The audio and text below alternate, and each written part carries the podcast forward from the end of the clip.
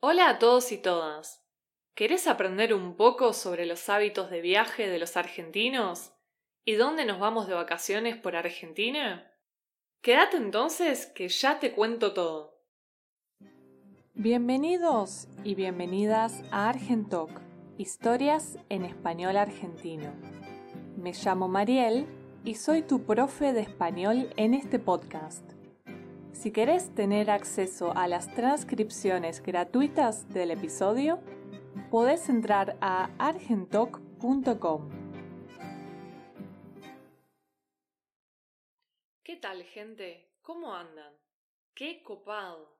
Ya no pasó nada de tiempo y estoy con otro episodio de Argentoc. Re contenta de hablarte de este tema sugerido por Sophie, una de las oyentes del podcast.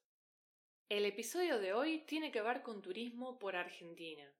Así que por eso aprovecho para contarte que ahora estoy en la provincia de Catamarca, uno de los destinos menos visitados del país. Y es por eso que es muy difícil encontrar información sobre qué hacer acá. Y también hay menos ofertas de excursiones y hospedajes. Pero en otro momento te cuento qué podés hacer por esta zona tan hermosa del país. Antes de empezar con nuestro tema de hoy, te quiero recordar que en Argentoc te quiero ayudar a aprender y entender el castellano rioplatense en contexto, mientras escuchas historias interesantes sobre la cultura argentina. También, si te interesa, podés pasar por el canal de YouTube que se llama Argentoc Stories in Argentine Spanish o suscribirte a la newsletter en la página argentoc.com. Así te enterás primero de todo lo que voy subiendo. Y un último recordatorio. No seas tímido o tímida y mandame un mensajito por Instagram o mail contándome si te gusta este podcast y si hay algún tema de cultura o más a nivel lingüístico que te gustaría escuchar en alguno de los episodios.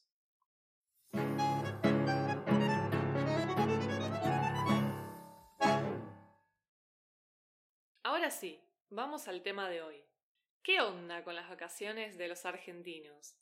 Mira, en principio tenés que saber que la mayoría de los argentinos solo tienen dos semanas de vacaciones por año.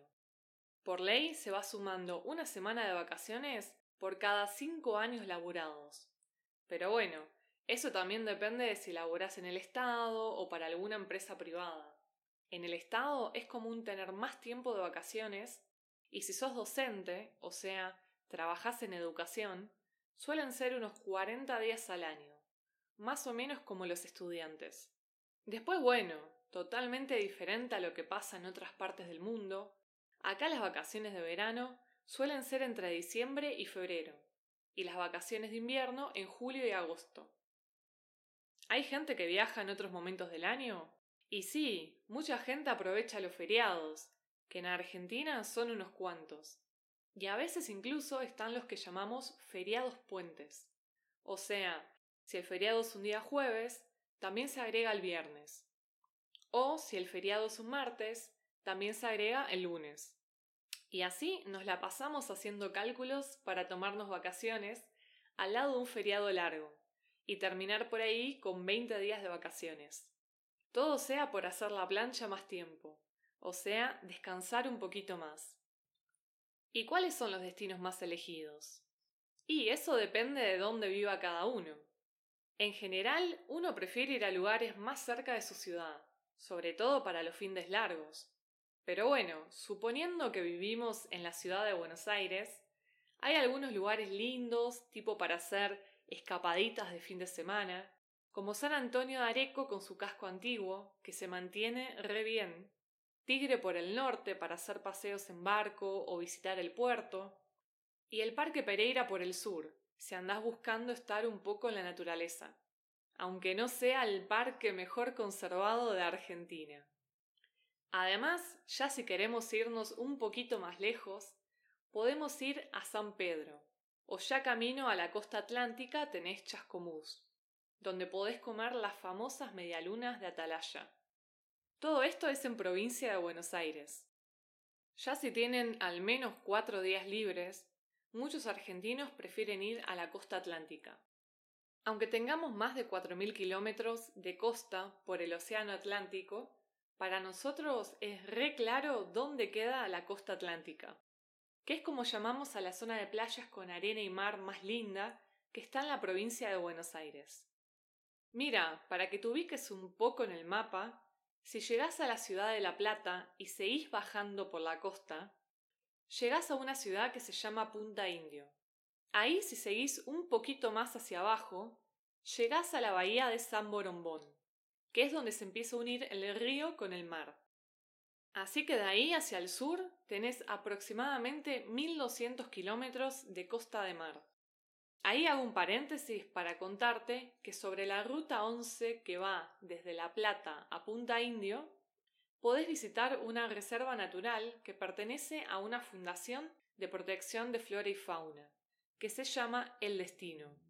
Yo llegué de pedo con Mariano porque estábamos buscando un lugar lindo para acampar, y la verdad que nos recontra sorprendió esa reserva. Por si no lo sabías, de pedo quiere decir de casualidad. Bueno, vuelvo a hablar de la costa atlántica. Uno de los destinos más populares es la ciudad de Mar del Plata, y la verdad que también es la ciudad más grande de la costa. Para que se den una idea, está a unas 5 horas en auto de la ciudad de Buenos Aires.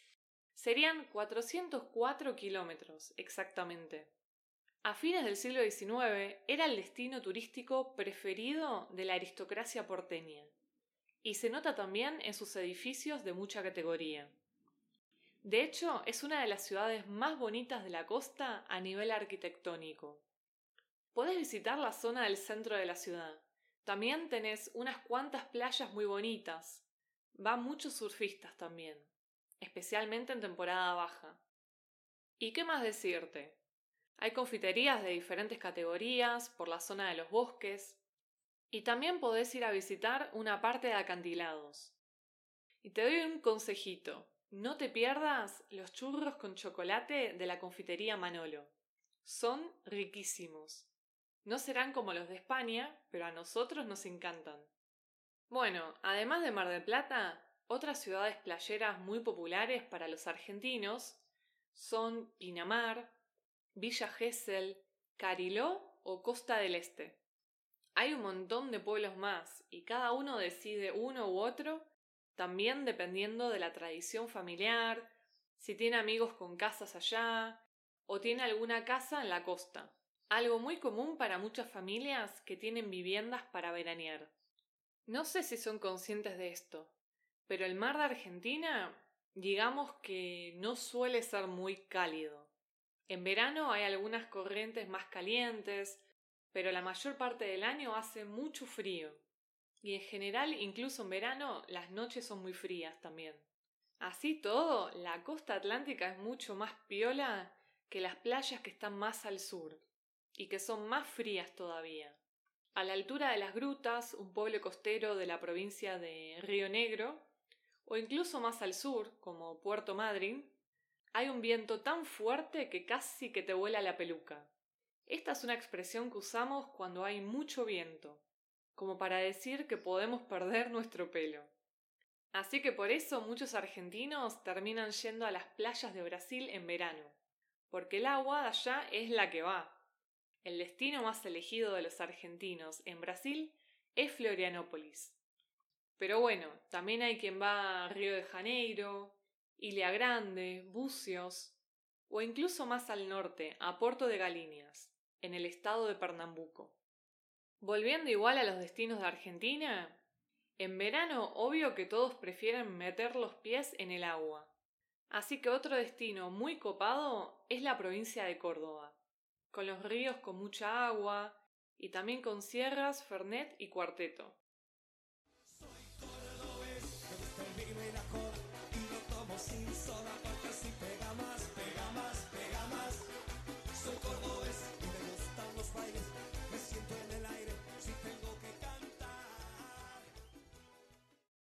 O tal vez Merlo San Luis, un destino familiar más tranqui también, con un poco de sierra. O si los porteños no se quieren ir tan lejos, se pueden ir a Entre Ríos y aprovechar el carnaval que tienen en el mes de febrero. Un destino también muy buscado durante el invierno porque tienen aguas termales. Otros destinos también muy populares son Mendoza con sus lagos, nieve y su ruta del vino, Bariloche y el Camino de los Siete Lagos, las cataratas de Iguazú o los saltos del Moconá en Misiones. Después, durante el invierno, los destinos a los que todos quieren ir son las provincias de Salta y Jujuy. Ahí podés encontrar montañas de todos los colores y que van desde los 2.000 hasta los 5.000 metros.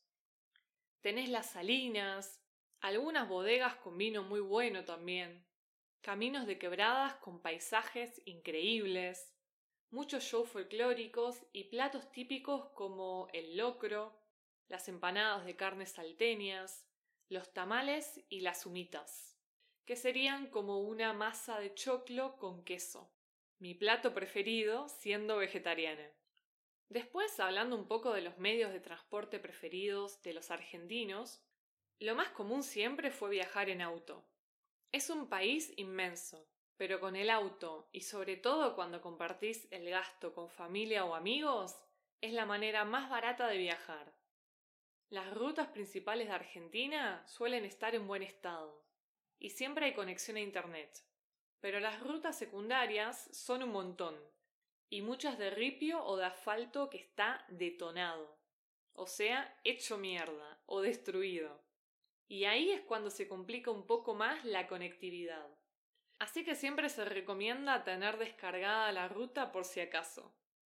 Después, bueno, hay quien está un poco más ajustado con los tiempos y prefiere tomarse un avión, especialmente cuando viajan pocas personas y ni vale la pena ahorrarse plata en auto. Durante muchos años viajar en avión en Argentina fue muy privativo, pero por suerte fueron apareciendo algunas opciones low cost en el último tiempo.